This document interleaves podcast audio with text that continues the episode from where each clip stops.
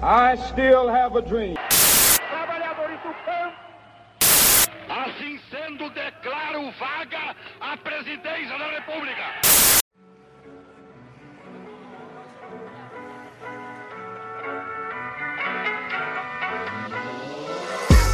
Considerado um dos maiores impérios de todos os tempos, Roma foi modelo de civilização no Ocidente durante quase cinco séculos. Com uma tecnologia, política e economia avançada, os romanos dominaram a Europa, parte da África e Ásia. Mas como os romanos conseguiram tal feito? Quais táticas de guerras eles usavam? Como funcionava sua política? Para responder estas e outras perguntas, o Pod História de hoje conversará com o historiador Rafael especialista em história de Roma Antiga. Meu nome é João Marcos. Pegue seu lápis, seu caderno e prepare-se, porque o Pod História está começando.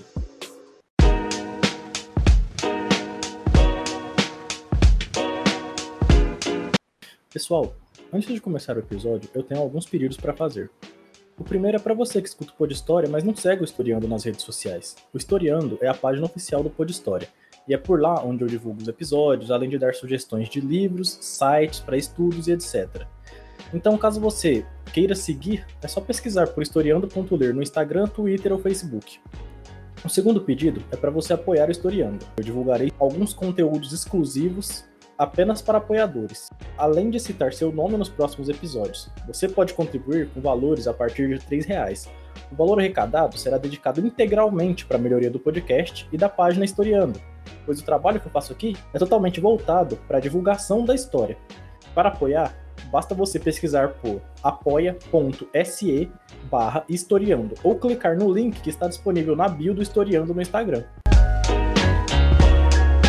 Professor, primeiramente, muito bem-vindo. É um prazer ter o senhor aqui conosco. Antes da gente começar, o senhor se apresente aos nossos ouvintes, fale um pouco da sua carreira enquanto professor de história.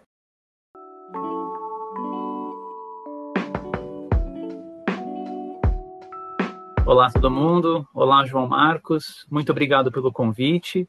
É um grande prazer é, estar aqui participando do seu programa. Meu nome é Rafael, é, eu sou professor de História Antiga lá na Universidade Federal de Minas Gerais. Minha pesquisa envolve história romana, mais especificamente as interações entre Roma e os vizinhos dela na Itália, uh, no período em que a expansão romana estava começando, ou seja, lá por volta de 300 a 200 anos antes de Cristo.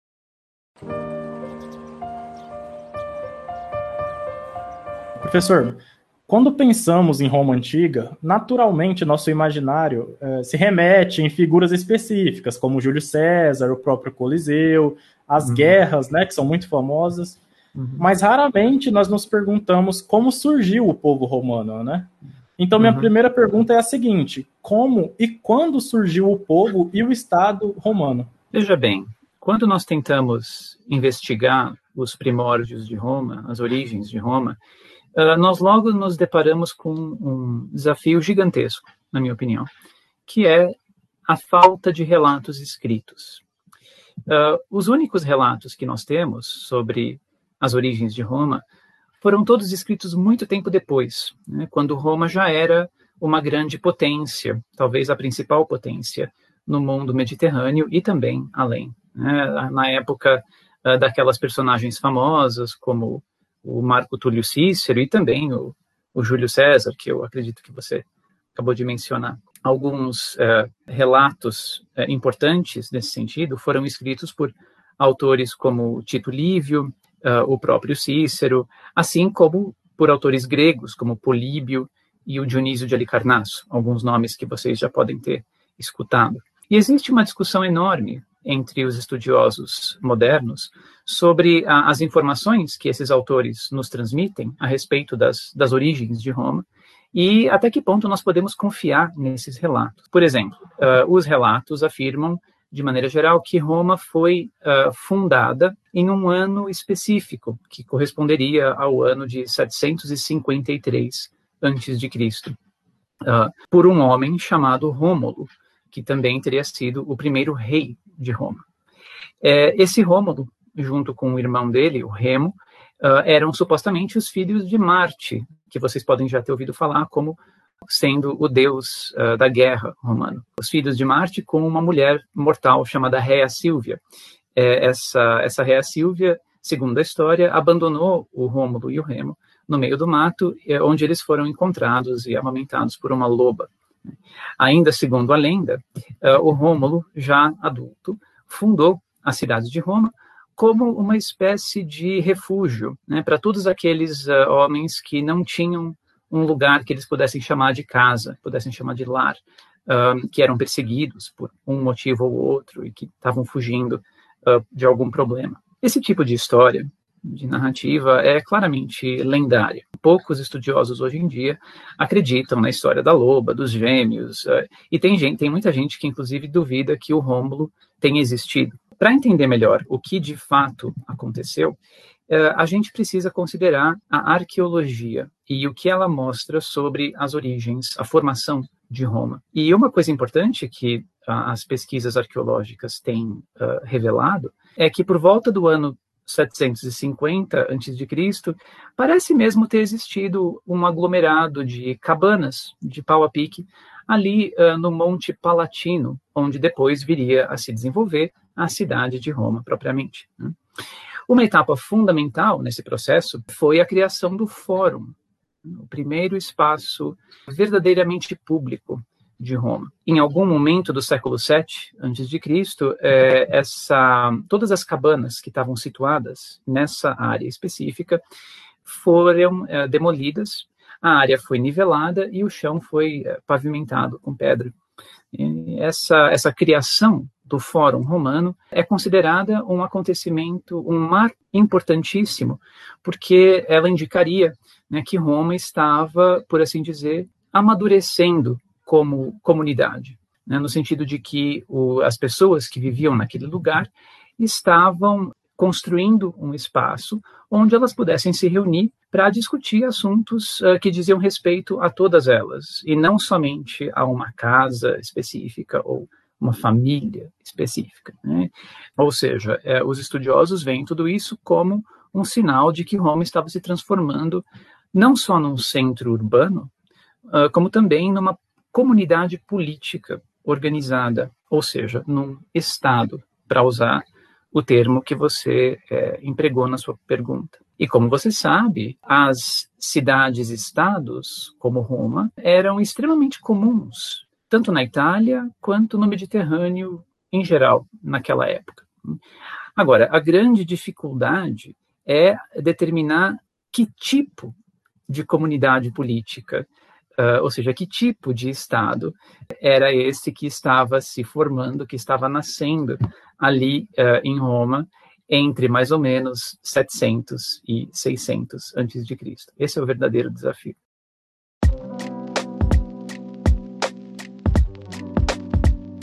Antes de se tornar uma república, Roma foi uma monarquia, né? Explique aos nossos ouvintes como funcionava o sistema monárquico romano e como ele caiu, dando lugar à república. Veja bem, nós não sabemos muita coisa a respeito da monarquia ou sobre como que esse regime político uh, funcionava. Os nossos relatos, né, como eu disse que, como eu disse agora há pouco, são muito tardios e cheios de problemas. É, os relatos que nós temos afirmam que houve ao todo sete reis de Roma, o primeiro dos quais teria sido, como eu disse, o próprio Rômulo, né, o suposto fundador da cidade. Esses, uh, esses reis, né, das quais a, a tradição fala bastante, principalmente os primeiros reis, eram considerados como os criadores de certas instituições políticas que, uh, e também instituições sociais que uh, eram muito características de Roma, que vieram a ser muito características de Roma subsequentemente. Eu estou falando aqui, por exemplo, de coisas como a divisão da população romana entre patrícios e plebeus. Essa divisão era atribuída ao próprio Rômulo, mas também a criação do Senado romano é algo que os nossos relatos atribuem a esses, a esses reis, né? Ah, sendo que o Senado teria sido originalmente um grupo de conselheiros desses reis. Né? Ah, assim como uma série de funções e rituais de caráter mais religioso né, eram atribuídos a a criação deles era atribuída a esses reis. Né? O fato é que, na prática, nós não sabemos ao certo se esses reis uh, realmente existiram e ou se eles realmente foram os responsáveis por criarem essas instituições sociais, religiosas e, e políticas. Né? Provavelmente, na minha opinião, as coisas foram bem mais complicadas na realidade, mais complicadas do que isso. Há também muitas dúvidas sobre uh, o momento em que essa suposta monarquia teria sido substituída por um regime de caráter republicano, como você mencionou na sua pergunta. Então, de acordo, mais uma vez, com os relatos que chegaram até nós, essa mudança aconteceu bem no finalzinho do século VI antes de Cristo, mais especificamente no ano de 509 antes de Cristo. O homem que era supostamente o rei de Roma naquele momento, uh, um indivíduo chamado Tarquínio, conhecido como o soberbo, ou seja, o orgulhoso, o arrogante, ele estava aparentemente oprimindo um bocado o povo da cidade de Roma. E uh, aparentemente a gota d'água veio quando o filho desse rei Tarquínio violentou uma mulher chamada Lucrécia, né, que pertencia a uma família nobre romana muito importante. Essa Lucrécia teria ficado tão envergonhada uh, por ter sido violentada que uh, ela acabou cometendo suicídio. Por causa disso, de acordo com, com a história, os homens, os parentes uh, masculinos da Lucrécia, se revoltaram e decidiram expulsar o Tarquínio de Roma, toda a família dele, e no processo acabarem com, com a monarquia de uma vez por todas. Né. Então, embora essa seja mais uma daquelas histórias meio lendárias, né, sobre as quais a gente não sabe ao certo o que, que, que é confiável e o que, que não é, ela, entretanto, contém, ela parece conter alguns elementos uh, que podem ser verídicos do ponto de vista histórico.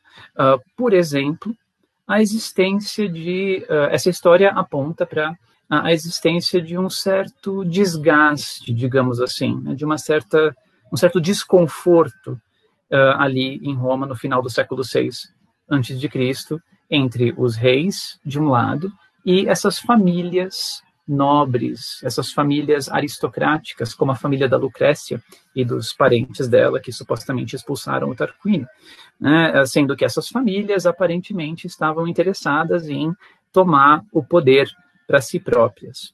Ah, e foi isso que elas aparentemente conseguiram fazer, essas famílias uh, aristocráticas, essas famílias uh, latifundiárias, donos proprietários de terra, teriam sido eles, do ponto de vista sociológico.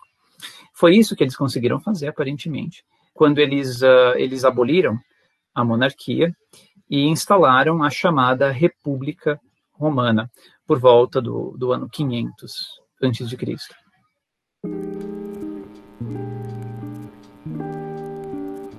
A política romana teve como principal característica o modelo de república, certo? Explique aos nossos ouvintes como funcionava a República Romana, como ocorriam as eleições, quanto tempo um político poderia ficar no cargo e quem poderia se candidatar. Falar da República Romana é um desafio, porque significa falar de um período de uh, 500 anos de história. Evidentemente, muita coisa mudou ao longo desse intervalo, inclusive em termos de vida política. De modo que falar da República Romana, ou o modelo de república, como você disse, envolve uma certa dose de generalização. Nós precisamos sempre tomar um pouquinho de cuidado com, com esse tipo de coisa. Dito isso, não seria totalmente errado afirmar que havia um conjunto básico de instituições políticas que caracterizaram a República Romana de maneira geral. Essas instituições eram, primeiro, o Senado, segundo, as Assembleias Populares, ou melhor dizendo, as Assembleias de Cidadãos, e terceiro, os cargos políticos, também conhecidos como magistraturas. Bem, vamos começar falando desses cargos políticos. Na uh, República Romana, os mais importantes, como vocês provavelmente sabem já, eram os cônsules e normalmente uh, havia dois cônsules é, eleitos por ano, sendo que uh, esse mandato podia ser renovado. Os cônsules eram uh, essencialmente os chefes do executivo, nós poderíamos dizer. Né? E, e, em tempos de guerra, o que no caso da República Romana era, uh, infelizmente, a maior parte do tempo, em tempos de guerra, os cônsules eram aqueles que comandavam o exército de cidadãos. Então, o exército era formado pelos cidadãos e os comandantes eram os cônsules. Eles faziam, às vezes, de generais, portanto, eles eram, na prática, generais.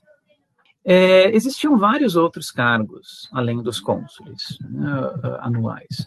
Alguns dos, dos, mais conhecidos, dos quais vocês já podem ter ouvido falar, são os edis, os questores, os pretores e também os censores.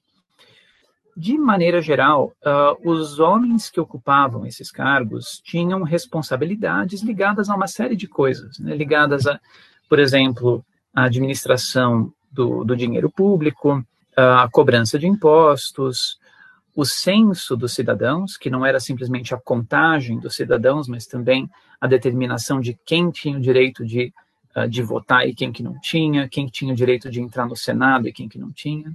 Era um processo muito importante esse, do, o censo romano.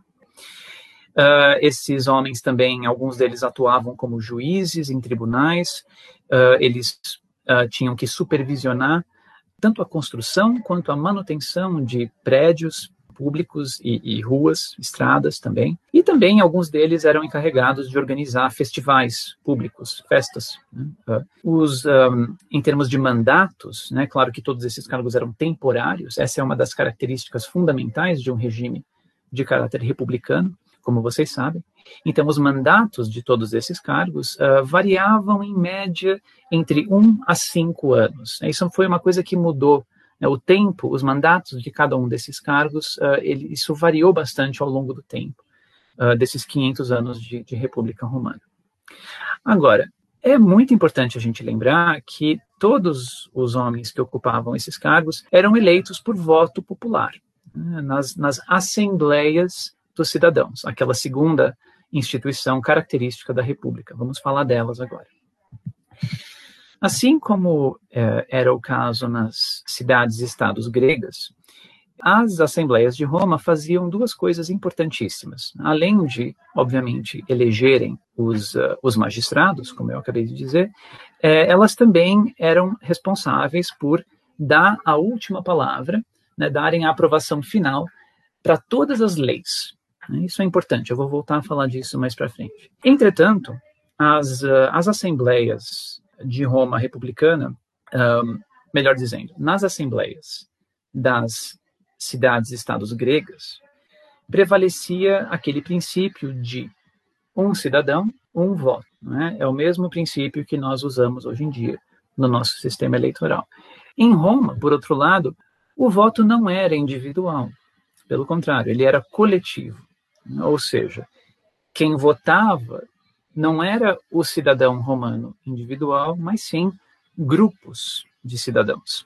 E quais grupos eram esses? Bem, uh, os mais importantes para os nossos propósitos aqui uh, eram as centúrias e as tribos. Os números exatos desses grupos e o tamanho deles variaram bastante com o tempo.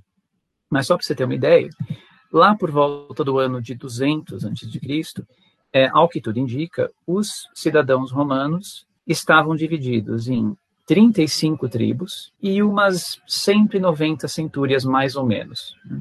Sendo que cada cidadão pertencia a uma tribo e uma centúria ao mesmo tempo. Deu para entender? Agora, ao que parece, os cidadãos romanos não estavam distribuídos de maneira equilibrada entre essas 35 tribos e cerca de 190 centúrias. Por exemplo, o que determinava a centúria de um cidadão, a centúria a qual o cidadão pertencia, era basicamente a renda do cidadão. E, de maneira geral, o número de centúrias que eram formadas por cidadãos de renda mais alta, ou seja, cidadãos mais ricos, parece ter sido bem maior do que o número de centúrias que eram formadas por cidadãos de renda mais baixa, ou seja, mais pobres. E na prática, evidentemente, isso significava que os ricos controlavam um número maior de votos nas assembleias. E é por isso que muitos estudiosos, vocês vão encontrar muitos estudiosos hoje em dia, que acham que a República Romana era uma oligarquia total, ou seja, um governo dos poucos, isto é, dos ricos.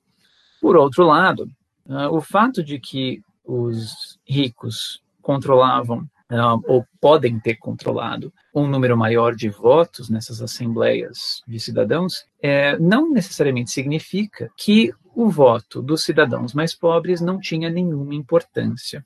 A gente bem sabe, por exemplo, que algumas votações, especialmente aquelas que são mais polêmicas, que acabam dividindo o eleitorado, a gente teve algumas dessas recentemente, votações como essas acabam sendo decididas às vezes por um número bem pequeno de votos, que podem ir tanto para um lado quanto, quanto para o outro.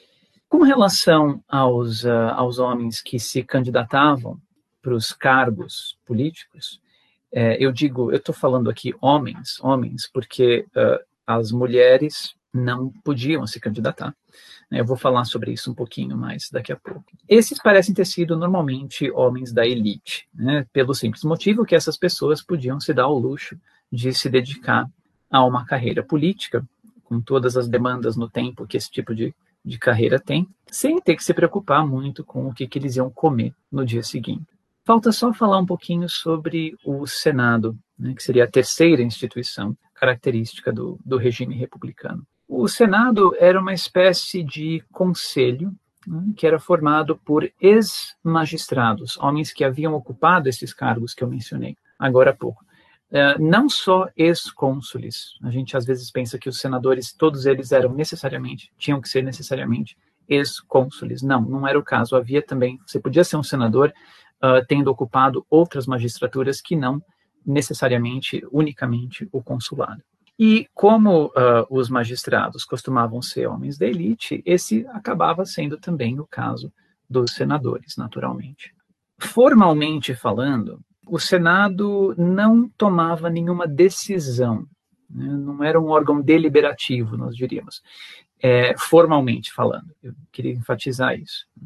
O Senado fazia sugestões, o Senado fazia recomendações. Para quem? Bem, tanto para os para os magistrados em, em cargo, quanto para as assembleias. Essas sugestões que o Senado fazia, a sugestão que o Senado colocava, era conhecida como Senatus Consultum. Esse era o título oficial. Vocês podem estar pensando, ah, mas que um exemplo disso? Bem, um exemplo famoso de, de um Senatus Consultum bem famoso na história da, da República Romana é o de quando, no dia 7 de outubro de 186 a.C., o Senado fez a recomendação, entre aspas, né, a sugestão de que os bacanais, o que, que eram os bacanais? Os bacanais eram os cultos ao deus Baco, aquele deus também conhecido como Dionísio, aquele deus grego, ou melhor dizendo, aquele deus mediterrâneo associado a, ao vinho, à embriaguez, localizaram.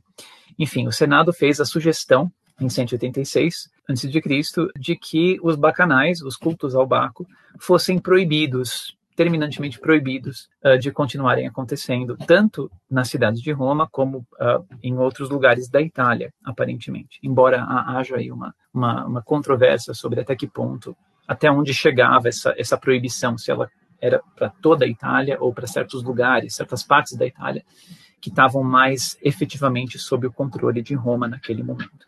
Né? Então, na prática, esses, esses tais conselhos do Senado uh, tinham, é possível dizer, uma força de lei, né? Ou, mesmo eles sendo chamados de conselhos.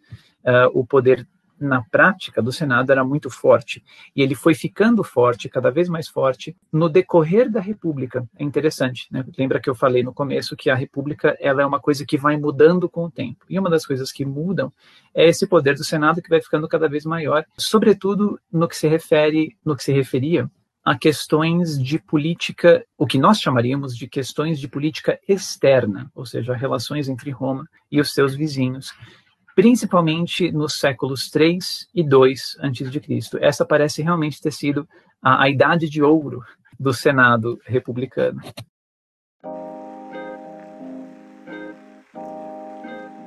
Quem era considerado cidadão romano?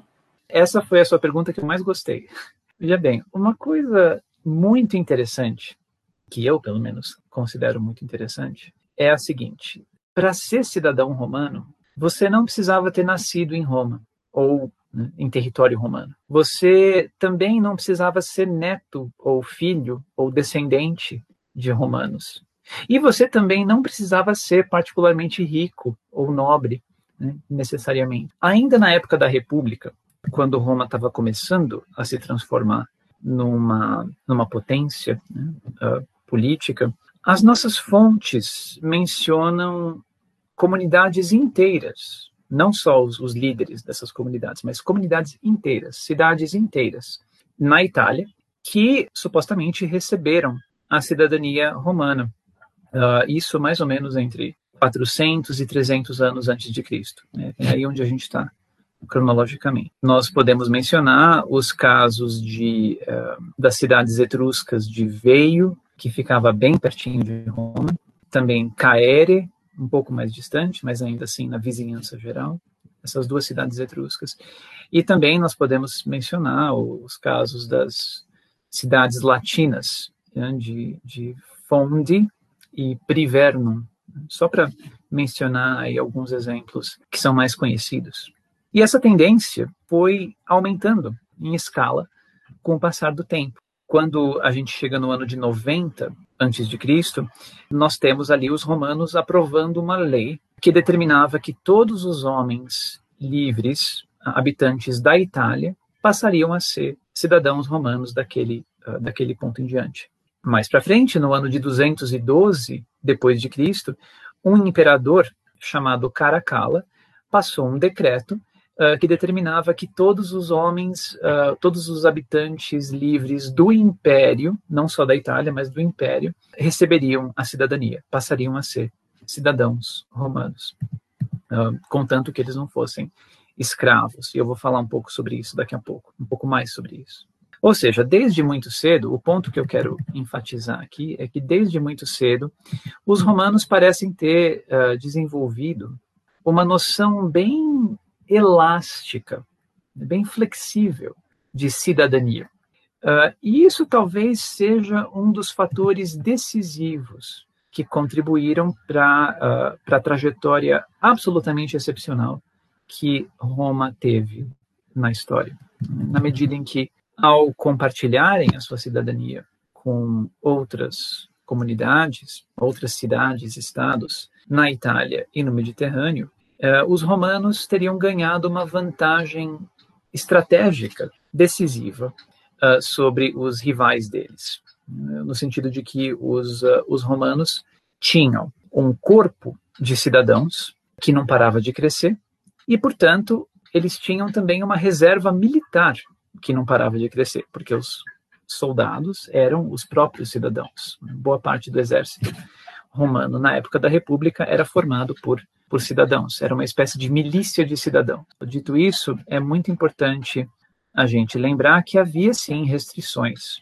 que limitavam quem que podia conseguir a cidadania romana. Como eu acabei de mencionar, os escravos não podiam ser cidadãos. Muito embora a gente saiba de vários casos de uh, indivíduos escravizados que conseguiram obter a sua liberdade, às vezes comprando, às vezes sendo concedida, pelos, uh, pelos seus uh, patrões. Uh, então, esses indivíduos eles conseguiam a, a liberdade e, logo em seguida, obtinham a cidadania. Então, a transição podia ser feita. A gente não sabe quão frequentes eram esses casos, quão comuns eram esses casos. Eles não parecem ter sido totalmente incomuns, digamos assim. Especialmente na época do Principado, que seria uh, os primeiros dois séculos da era cristã. Então, um pouquinho mais adiante do período republicano. Havia também restrições de gênero, e a gente começou a nossa discussão falando um pouco sobre isso, a gente pode encerrar também, lembrando que, via de regra, as mulheres uh, romanas não podiam ocupar cargos públicos ou votar nas assembleias. Ou elas estavam, portanto, barradas de exercer certos direitos que uh, eram definidores da própria condição de, de, de cidadão romano, pelo menos na época da República.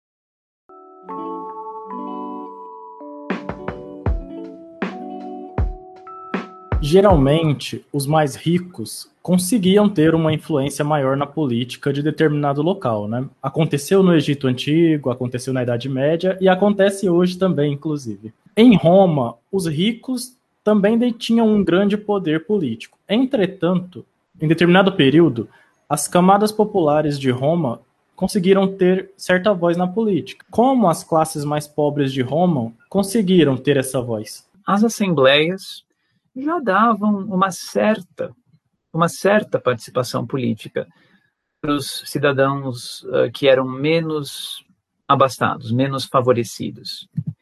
Embora seja difícil a gente tentar medir essa, o grau dessa participação, né, como nós discutimos agora há pouco. Só para relembrar, então, as assembleias é, eram aqueles órgãos que geralmente aprovavam todas as leis, tinham a última palavra na, na aprovação ou não das leis, e elas também davam a decisão final uh, sobre assuntos de guerra e paz. As assembleias, como eu acabei de dizer, não eram exclusivas aos cidadãos mais ricos. Né? Os, os, mais pobres também podiam participar. Esse parece ter sido um dos direitos do cidadão romano, poderíamos dizer. Agora, em relação aos cargos políticos, esses sim parecem ter sido mais exclusivos da, da elite para homens daí, pelo simples motivo de que era mais fácil para esse pessoal, né, o pessoal mais abastado, se dar o luxo de fazer é, carreira política, né, o que envolvia fazer campanha, socializar com os eleitores, angariar votos, né, uh, formar coalizões, enfim, né, uh, sem ter que se preocupar muito com o que, que eles comeriam no dia seguinte. Ou seja, não é que os mais pobres uh, eram barrados de se candidatar para esses cargos, uh, no, no, geral. Um, é, é, mais que era, acabava sendo uma coisa não muito prática para boa parte, para a maior parte da população. Dito isso, os estudiosos estão mais ou menos de acordo que as camadas populares romanas conseguiram sim uma participação política mais expressiva é, no decorrer da República. E esse processo teria talvez atingido o seu ápice, né, teria culminado no período aí entre 200 e 150 antes de Cristo. Um passo inicial nesse movimento uh, foi a criação dos tribunos, algo que aconteceu aparentemente ainda no comecinho da República. Basicamente, esses tribunos, né, os tribunos da plebe, eram uh, um tipo especial de magistrado, um tipo especial de cargo político. A função principal dos tribunos era impedir que os, uh, os outros magistrados, os cônsules, por exemplo, cometessem abusos de autoridade, o que parece ter sido um problema relativamente comum na sociedade romana do, do período republicano. Essa ideia de impedir uh, o abuso de autoridade era uma das principais funções do, dos tribunos. Uh, por exemplo, acontecia às vezes de um cônsul convocar um alistamento geral dos cidadãos. Essa era uma das, das prerrogativas do cônsul. Era o cônsul que, que fazia a convocação, fazia o alistamento, né, numa, no, no momento em que guerra tinha sido declarada ou as, né, as, as, forças tinham que ser reunidas por, por algum motivo. E às vezes acontecia nessas ocasiões de alguns cidadãos comuns, alguns plebeus, né, lembrando que os plebeus formavam a, a maioria da, da população romana, se recusarem a, a, se alistar, a irem se apresentar para alistamento. E uh, o cônsul, então, podia tentar coagir esses indivíduos a se, se apresentarem para alistamento, para se alistarem, através, inclusive, de agressões físicas, de surras. E numa situação dessas, cabia ao tribuno impedir que o cônsul, é, impedir que esse, né, esse abuso de autoridade acontecesse, o que às vezes significava o tribuno se colocar fisicamente entre o, o cônsul e o cidadão que estava sendo coagido. Um outro marco importante nesse processo de uh, inclusão política da população, digamos assim, veio aparentemente no ano de 287 a.C., quando ficou decidido que uh, as decisões do Conselho da Plebe, que eram chamadas de plebiscitos, teriam força de lei e se aplicariam não só aos plebeus, mas à população romana como um todo. Bem, esse, esse tal Conselho da Plebe era basicamente uma outra assembleia, uma terceira assembleia, que era formada exclusivamente pelos plebeus, né? aquele grupo da sociedade romana, que, eh, como eu disse agora há pouco, era formado na, na sua maioria por uh, cidadãos de média e baixa renda, embora houvesse também cidadãos de alta renda que, que eram plebeus e não, não patrícios. Entretanto, uh, é importante a gente lembrar, com relação a esse episódio de 287, né, foi uma lei que foi aprovada naquela ocasião, uma lei chamada Lex Hortensia, porque o, o indivíduo que, que propôs essa lei e que, que promoveu ela na, na Assembleia das Centúrias se chamava Hortensius, e os romanos tinham esse hábito de batizar as leis uh, em referência ao nome do indivíduo que tinha proposto elas ou aprovado. Uh, então, a Lex Hortensia gera muitas perguntas. Né? Essa lei que permitiu, que fez com que as, as decisões do Conselho da Plebe, dessa Assembleia da Plebe, uh, tivessem força de lei e se aplicassem à população romana como um todo. Você pode estar pensando, puxa, então isso foi foi é, o que precisava ser, né? É, foi a, a, a cartada decisiva da, da população. Bem, talvez não tenha sido tanto, tanto assim a coisa, porque veja só, é, é importante a gente lembrar de duas coisas. Primeiro, não é claro se e em que medida essas, uh, essas decisões do Conselho da Plebe precisavam ou não do aval do Senado para que elas pudessem efetivamente é, entrar em vigor, percebe?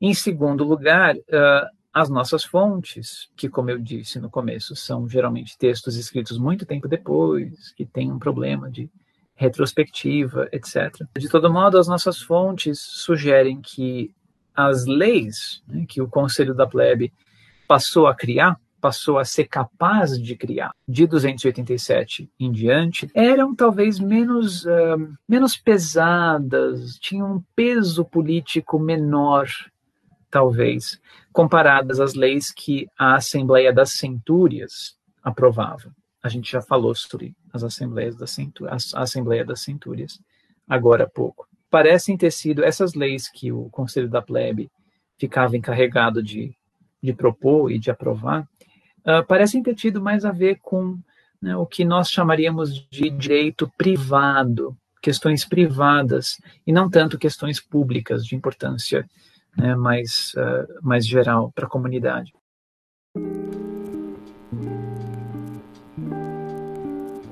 Professor, é correto afirmar que Roma teve um regime democrático? Essa é uma pergunta interessante. Os historiadores modernos estão divididos a respeito desse assunto. Muitos acham que não, né, que não é possível dizer que Roma republicana era democrática, pelos motivos que eu mencionei agora há pouco a existência de uma elite que mais ou menos monopolizava o acesso a, aos cargos públicos, às magistraturas, principalmente o consulado, as assembleias, uh, tanto das tribos quanto das centúrias, que aparentemente davam um peso maior para o voto dos cidadãos mais ricos. Alguns historiadores também acreditam que a nobreza romana, a elite da, da Roma republicana, exercia uma espécie de hegemonia ideológica sobre a sociedade. Né?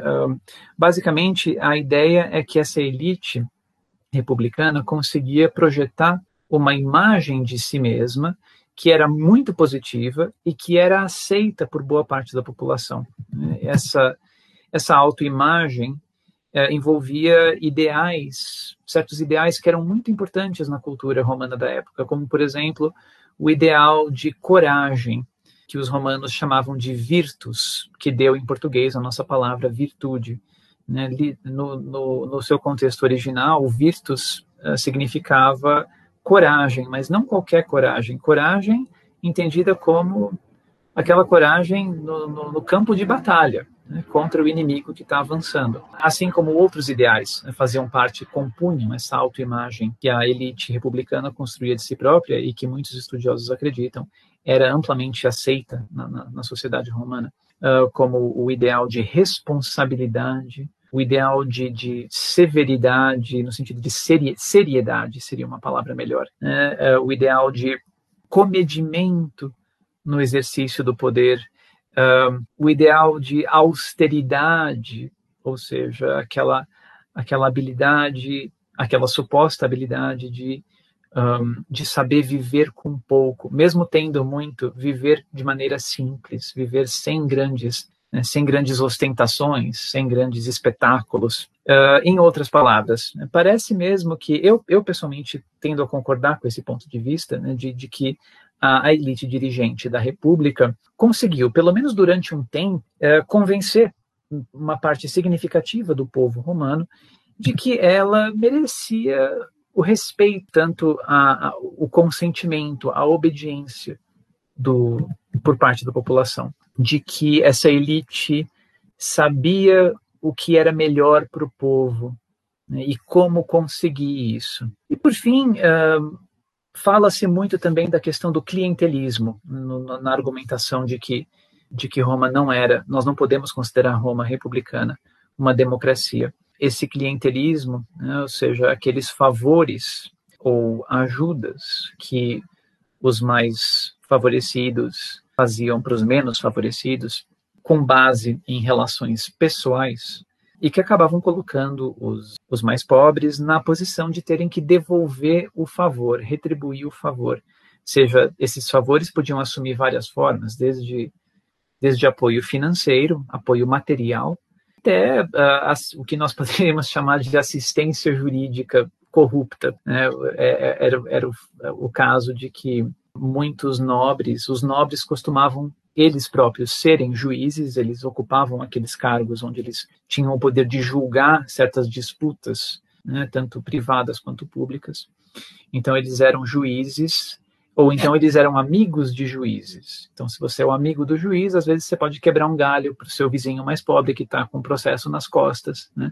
Só que esse tipo de coisa levava a uma situação de dependência, criava laços de dependência entre os, entre os, o pessoal de média e baixa renda e o pessoal de, de renda mais alta, que tinha mais recursos. É, então, é, é, mais ou menos a, o tipo de, de dinâmica que a gente conhece na nossa sociedade brasileira como coronelismo. É, é uma metáfora que, que é útil, na minha opinião, nesse caso. Enfim, né, então esses são os argumentos que normalmente são apresentados por aqueles que acreditam que a República Romana não pode ser considerada uma democracia, de maneira alguma. Por outro lado, né, há quem pense que a República tinha sim, ou teve em determinados momentos da sua duração, uh, alguns elementos democráticos. E aqui tem um historiador inglês muito importante, chamado Fergus Miller, M-I-L-L-A-R, que uh, é um bom exemplo de alguém que adota esse ponto de vista. Nas décadas de 80, 90 e mesmo nos anos 2000, ele escreveu vários artigos, vários livros onde ele tentava mostrar que, embora a República Romana uh, não fosse tão democrática, poderíamos até dizer, tão, tão radicalmente democrática quanto a cidade de Atenas, por exemplo, no século V e IV a.C., ah, ainda assim ah, a República Romana não era, não teria sido uma oligarquia total, como querem outros estudiosos. O Miller enfatiza, por exemplo, o fato de que todas as leis tinham que ser tinham que passar pela aprovação das assembleias, e as assembleias estavam abertas a todos os cidadãos, como a gente acabou de ver. Evidentemente, as assembleias tinham o poder de rejeitar propostas de leis. Sem contar que eram também as assembleias que decidiam questões de política externa, né? se a guerra seria declarada ou não, se uma guerra deveria terminar e um tratado de paz deveria ser proposto ou não com um determinado determinado inimigo. Ou seja, são questões importantes, não é coisa supérflua.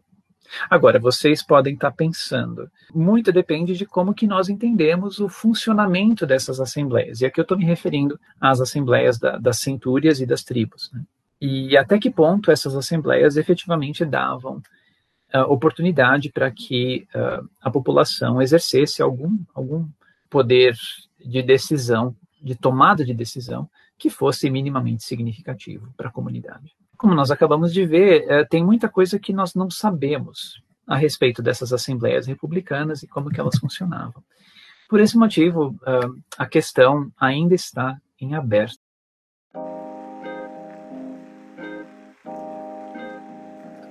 Roma ficou muito famosa por conquistar diversos territórios, como a Grécia, o Egito. Até que ponto a política influenciou nessas vitórias e na expansão romana? E outra pergunta também. O senhor acredita que o maior trunfo dos romanos frente aos outros povos era a sua política?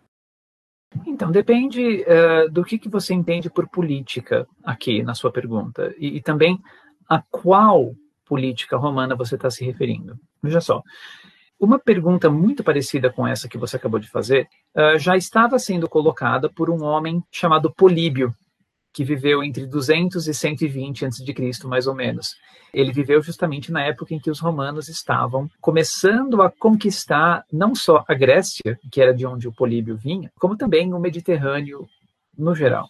O Políbio achava que Roma tinha conseguido conquistar todos os povos do mundo conhecido, ele usa expressões semelhantes a essa, porque os romanos tinham uma força que vinha da união. Então, uh, segundo ele, o segredo dessa união muito forte entre os cidadãos romanos, união que ele enxergava é, entre os cidadãos romanos, era o sistema político que eles tinham inventado lá atrás, no século VI, no final do século VI a.C., quando o último rei, o Tarquínio, tinha sido expulso. Então, estou me referindo aqui ao sistema republicano, que nós uh, estivemos discutindo agora nos últimos minutos.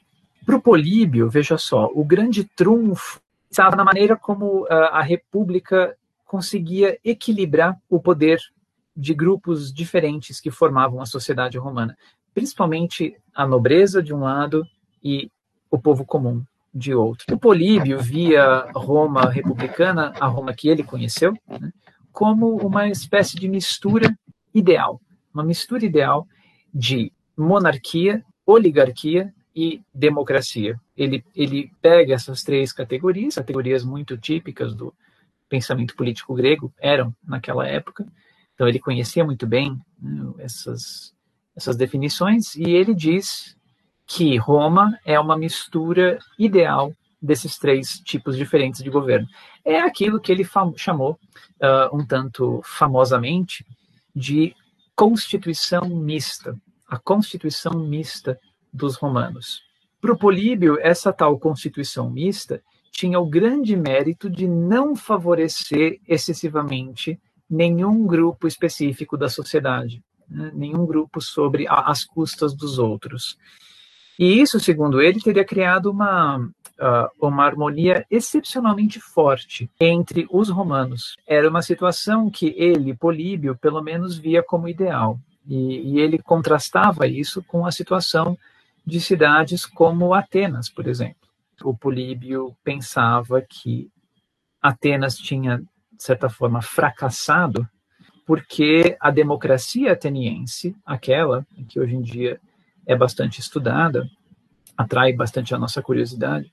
O Políbio não era tão grande fã assim da, da democracia ateniense, porque, segundo ele, tinha sido a democracia ateniense que, uh, acabar, que acabou favorecendo demais os pobres em detrimento dos nobres e dos ricos atenienses. Né? Percebe que, então, no raciocínio que ele faz, isso foi ruim para Atenas porque dividiu a sociedade ateniense e, portanto, enfraqueceu Atenas como cidade. Percebe? Esse é o raciocínio dele, né? não é o meu. Mas já, já os, uh, os romanos, segundo Políbio, não, não caíram, não tinham caído no mesmo erro que os atenienses, e por isso eles uh, foram bem-sucedidos. Diferente do Políbio, que, só para lembrar, estava escrevendo tudo isso lá atrás, por volta de 150 antes de Cristo, momento justamente em que Roma estava despontando como superpotência do Mediterrâneo. Diferente do Políbio, uh, muitos estudiosos hoje em dia estão convencidos de que o trunfo, por assim dizer, dos romanos era a facilidade com que eles conseguiam incorporar inimigos e uh, ou rivais deles. Essa incorporação era feita de diversas maneiras, uh, tanto pela concessão de cidadania romana, já falei um pouquinho sobre isso, quanto também uh, através da formação de alianças. Agora, essas comunidades que passavam a ser aliadas de Roma, que viravam aliadas de Roma, tinham uma grande obrigação. Elas precisavam lutar ao lado de Roma nas guerras em que Roma se envolvia. Tinham que apoiar Roma nas suas guerras. E aí você pode estar pensando, mas Rafael, e o que, que os aliados ganhavam com isso? Por que, que eles entravam nessa? Bem, eles tinham uh, aparentemente uma série de vantagens. Entre elas, o acesso à parte do butim de guerra, né, dos espólios de guerra, e também, possivelmente, a parte das terras que Roma conquistava né, ao, ao, ser vitoriosa nessas guerras. Eu, pessoalmente, tendo a concordar que essa, essa disposição, essa, esse talento para transformar rivais em aliados, para transformar inimigos em amigos, foi mesmo uma coisa decisiva para o sucesso do que eu chamo de projeto romano, o, o que eu estou chamando aqui de projeto romano. É, ou seja, os romanos é, aparentemente sabiam, eles tinham um talento para saber chegar naquele equilíbrio entre cobrança e recompensa, né, no que se referia aos, aos aliados deles. De modo que eles conseguiram, por muito tempo, manter esses aliados felizes e contentes, ao que tudo indica, ou pelo menos as elites dessas comunidades aliadas, que eram as mais beneficiadas. Mas é importante lembrar que esse nem sempre foi o caso. No ano de 91 a.C., por exemplo, estourou uh, na Itália uma rebelião violentíssima de, liderada por muitos aliados itálicos de Roma, que estavam insatisfeitos com uma série de questões ali daquele momento. Esse, esse conflito de 91 a.C., bem, que estourou em 91 a.C., ficou conhecido como a Guerra dos Sócios, porque os romanos chamavam os aliados deles de sócios, ou parceiros por assim dizer. Ainda sobre política, se me permite, eu acho que todo aquele sistema republicano do, uh, da existência de cargos temporários e do princípio de revezamento uh, nesses cargos ajudou bastante nessa incorporação e, e, nessa integração que os romanos faziam dos, dos antigos rivais deles, dos antigos inimigos. Na medida em que esse sistema político permitia que indivíduos que tinham acabado de receber a cidadania romana, ou, ou os filhos desses indivíduos, pudessem já se candidatar para posições de poder, como o próprio consulado, né, o, o que acabava ajudando esse pessoal a se integrar melhor ao sistema ao sistema romano, ao projeto romano. Nós, nós sabemos de vários casos desse tipo na época da República, envolvendo homens que vinham originalmente de cidades latinas, eh, vizinhas de Roma, cidades etruscas. Alguns deles nem falavam latim, alguns etruscos não falavam latim. Isso, não, aparentemente, não foi impedimento que esses homens se integrassem no, no, sistema político da República e chegassem a posições de destaque, como o próprio consulado. É interessante a gente pensar dessa forma. Né? Isso nos leva a pensar quem eram esses romanos, afinal. Né? Tem, tem, dá para levar essa discussão em vários, uh, várias direções interessantes. De todo modo, o, o que eu queria enfatizar aqui, só para terminar minha resposta para essa pergunta, é que o sistema político, o sistema republicano, parece ter funcionado de tal maneira que dava oportunidades reais para que esses, uh, esses novos romanos pudessem chegar até o topo da hierarquia né, e colher todos os benefícios que esse tipo de posição oferecia, como, por exemplo, fama, riqueza, tanto para si próprios quanto para suas famílias.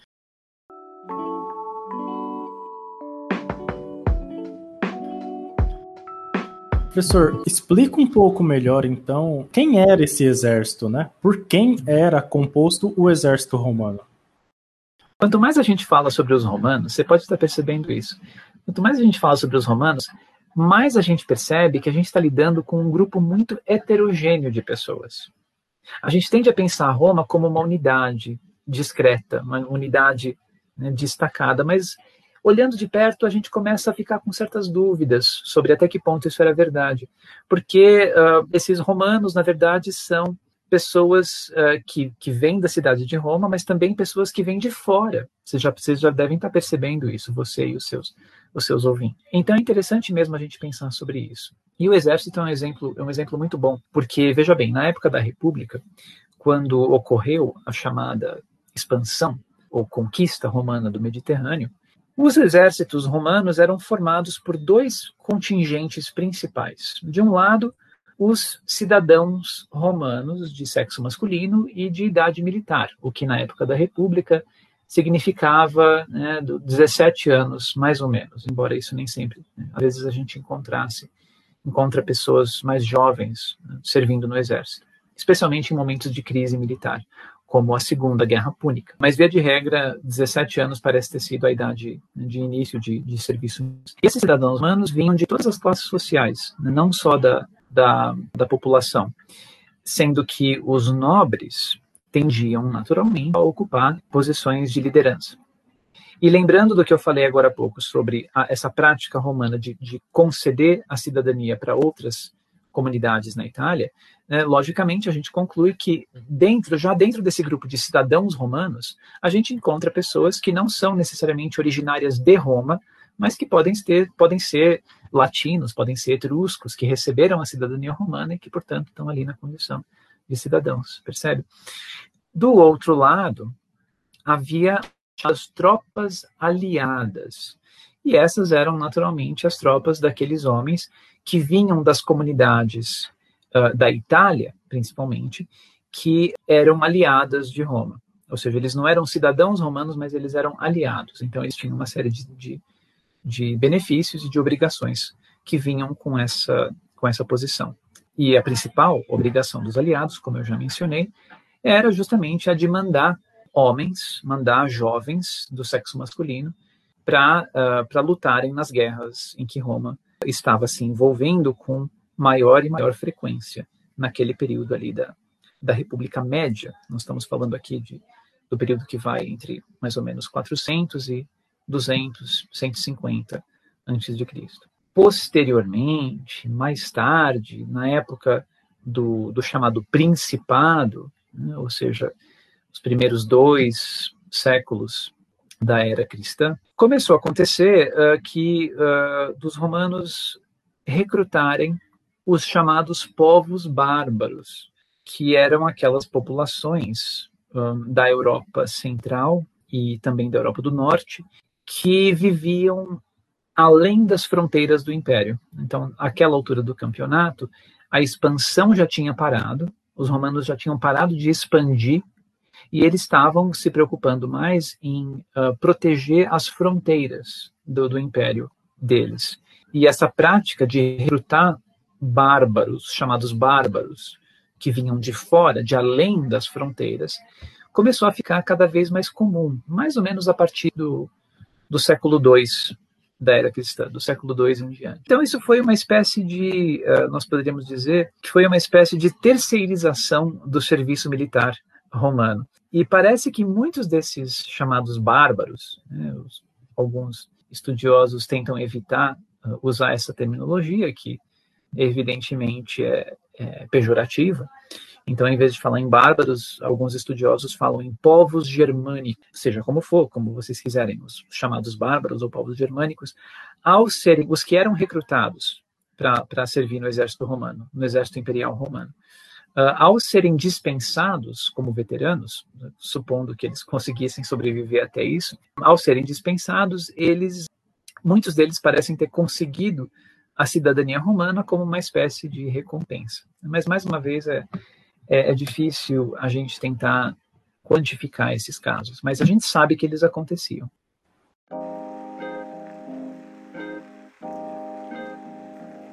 Por que os romanos tinham a necessidade constante de dominar novos territórios? Essa é uma pergunta para a qual estudiosos diferentes dão respostas diferentes. E até agora não se chegou a um consenso final a respeito disso. Alguns acham que o motivo principal foi pura e simplesmente a ganância, a sede insaciável de enriquecimento uh, cada vez maior dos romanos, mais especificamente da elite uh, dirigente romana, que teria visto na expansão, ainda na época republicana, uma oportunidade imperdível né, de, de, de, enriquecimento fácil, tanto através do saque dos, dos espólios de guerra, como também através do comércio. Né, eu incluo aqui o comércio de seres humanos escravizados, né, o comércio, o tráfico de escravos, como também através da exploração pura e simples de recursos naturais, eh, a cobrança de impostos e de tributo dos, dos povos derrotados. Tem uma, uma, lista aí um tanto deprimente de, de, práticas de predação econômica que os romanos uh, realmente fizeram. Já outros estudiosos uh, acreditam que o motivo não foi tanto de ordem econômica, porque também é importante a gente lembrar que todas essas guerras acabavam saindo um pouco caras para os romanos, também do ponto de vista econômico. Então, alguns estudiosos acham que, que a motivação não foi tanto de ordem econômica, mas sim eh, de ordem mais política e cultural. Por exemplo, o William Harris, que é um, um historiador romanista importantíssimo, que uh, até recentemente era professor na Universidade de Columbia, nos Estados Unidos, ele escreveu um livro em 1979, onde ele argumentou que Roma guerreava constantemente com os vizinhos dela, primeiro na Itália e depois no Mediterrâneo, porque os nobres romanos precisavam se mostrar para a população como bons guerreiros, porque era assim que eles conseguiam o respeito e, o que era mais importante, os votos da população. Ou seja, se você fosse um nobre romano né, e quisesse se candidatar para o consulado, você só conseguiria os votos, segundo William Harris, se você conseguisse convencer o pessoal lá na Assembleia de que você era um guerreiro bom, um guerreiro corajoso, alguém com proeza militar né, no campo de batalha. Em outras palavras, na visão do, do William Harris, é, a elite dirigente romana precisava de uma, de uma série constante de guerras para que ela pudesse justificar a sua própria razão de ser. Percebe? Deu para entender? Então, por esse raciocínio, os, uh, os romanos eram eles próprios, os nobres romanos, melhor dizendo, aqueles homens que estavam interessados em se candidatar para, os cargos políticos mais altos, eles seriam as causas reais das guerras em que Roma uh, se envolveu e que resultaram na expansão territorial. Percebe? Por fim, um, Alguns uh, historiadores vão numa terceira direção, como, por exemplo, o, o romanista também, professor numa universidade americana, uh, o Arthur Eckstein. Então, o Arthur Eckstein e outros argumentam que é, essa necessidade que você, a qual você se referiu, né, João Marcos, a necessidade de Roma conquistar territórios e guerrear constantemente, para o William, para o uh, Eckstein, isso tinha a ver com a questão da autodefesa, principalmente. Né? A necessidade de, de segurança por parte dos romanos, de se protegerem contra uh, vizinhos que eram bem agressivos. Muita gente tem uma certa dificuldade de aceitar esse tipo de explicação, porque eles pensam, bem, né, Roma era tão forte, tão agressiva, será que havia mesmo alguém ali, no, algum país, alguma cidade no Mediterrâneo que realmente representava uma ameaça para Roma? Será que era esse mesmo caso? Bem, para nós hoje em dia, olhando do conforto da nossa retrospectiva, pode parecer que não, que, que, né, que ninguém podia fazer frente a Roma. Mas, olhando de perto, eu, pelo menos, tem, tendo a achar que alguns, alguns desses rivais que Roma enfrentou lá no, no Mediterrâneo é, eram realmente mais, uh, mais fortes, eram fortes e agressivos. Por exemplo, em 270 a.C., Cartago era uma cidade no norte da África que era tão velha quanto Roma e que tinha ela própria uma espécie de império em formação, um império em crescimento ali no Mediterrâneo Central. Para não falar que Cartago também tinha uma, um poderio militar considerável naquele momento. O mesmo pode ser dito sobre o reino da Macedônia em 200 a.C. e também o, o reino Seleucida, que, que ia da Turquia até o Irã, para você ter uma ideia. Ambos, tanto a Macedônia quanto o reino Seleucida, eram estados muito fortes né, militarmente e, e, que eram comandados por indivíduos bastante é, ambiciosos. Uh, a Macedônia, em 200 a.C., foi o momento em que houve o o enfrentamento com Roma, a Macedônia era governada pelo Filipe V, o rei Filipe V, de temperamento um tanto, né, um tanto esquentado, e uh, o reino Seleucida era liderado pelo, por um homem chamado Antíoco III, que, entre outras coisas, gostava de ser venerado como um deus na terra. Bem, uh, esses não eram necessariamente os vizinhos mais tranquilos do mundo. No final das contas, Roma conseguiu derrotar todos esses grandes que estavam em volta dela. Mas eu acho que é um pouco equivocado dizer que a coisa já estava meio que garantida para Roma desde o começo.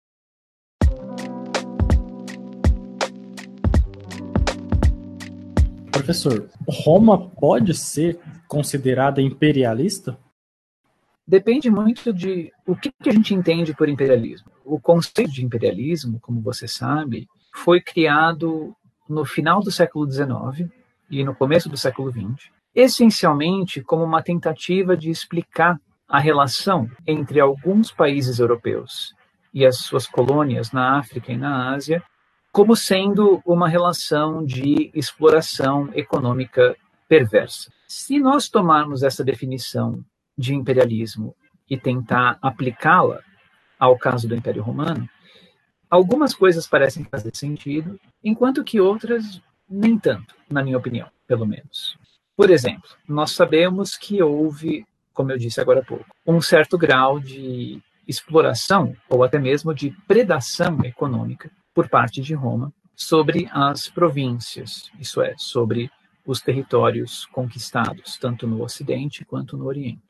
Por outro lado, uh, falar em imperialismo romano, como muita gente faz, é de certa forma pressupor que a expansão romana aconteceu porque os romanos estavam atrás de enriquecimento, de lucro, o que pode não ter sido bem o caso, né, como eu expliquei agora há pouco. Portanto, essa é outra questão que permanece aí em aberto, não está resolvida.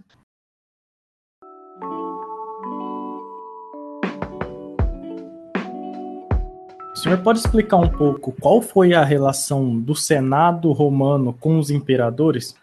Uma ideia comum hoje em dia entre os historiadores que tratam desse, dessa questão é a de que o poder dos imperadores dependia, pelo menos em parte, do apoio do Senado, o qual, durante a época da República, tinha sido um dos principais órgãos de poder, se não o principal órgão de poder, como a gente viu agora é fundamental a gente parar para lembrar o seguinte, que só os romanos muito ricos podiam fazer parte do Senado na época dos imperadores, ou seja, um pouco mais para frente no tempo. O Augusto, o Otaviano Augusto, por exemplo, que é conhecido como o primeiro imperador de Roma e viveu mais ou menos na época, no, no, na virada do século I antes de Cristo para o século I depois de Cristo. Então, nós estamos um pouquinho mais adiante aqui, cronologicamente, do que o período que, eu tava, que nós estávamos discutindo até aqui. Então, o Augusto, por exemplo, estabeleceu uma renda mínima de um milhão de sestércios para o indivíduo poder se qualificar como senador.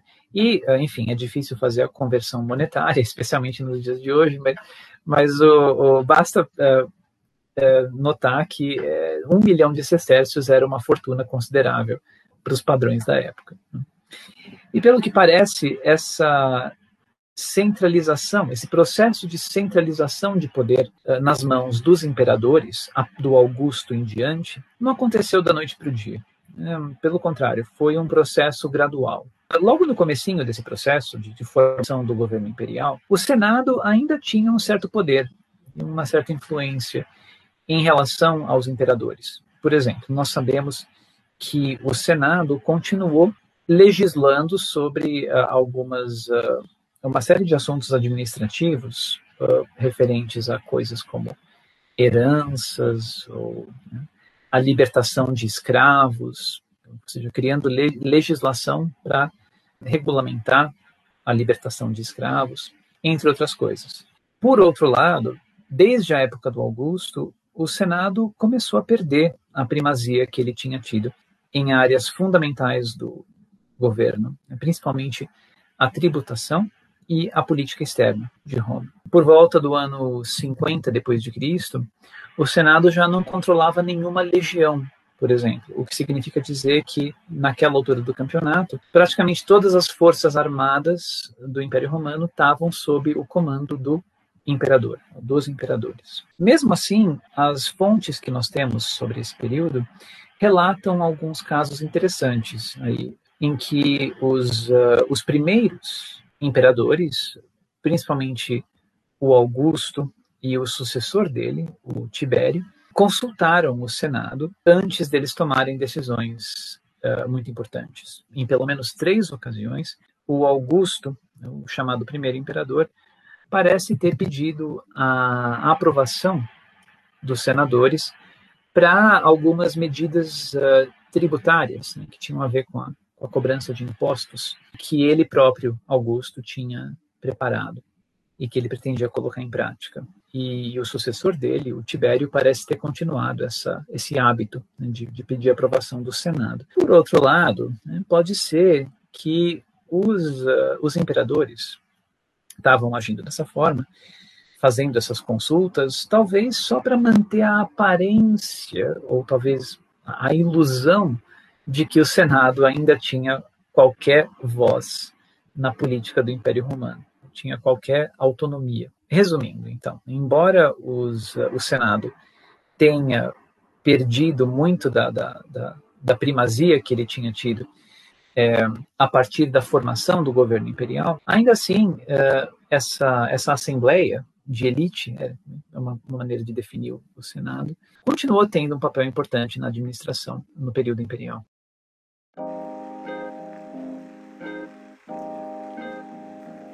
Professor, para finalizar, quais dicas você dá para aqueles graduandos de história que pretendem se especializar em Roma Antiga?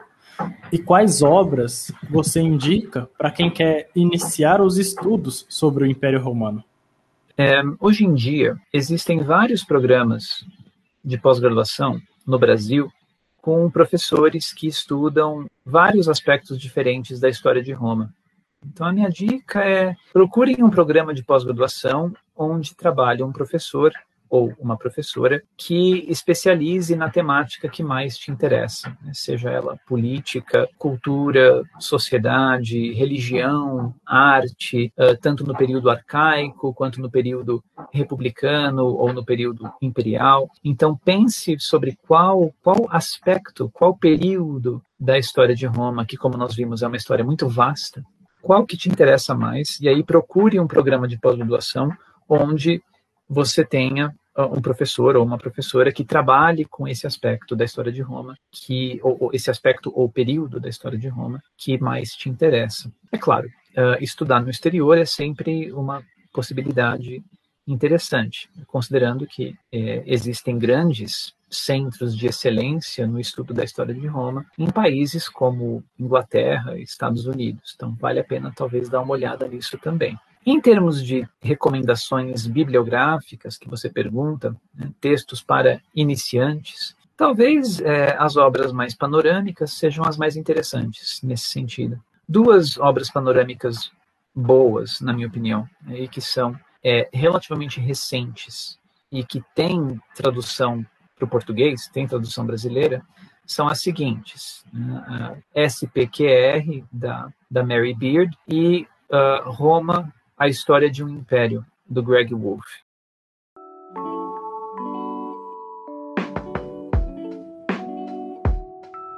Esse foi o Pod História de hoje. Muito obrigado, professor, pelo seu tempo e disposição para falar conosco. E até a próxima.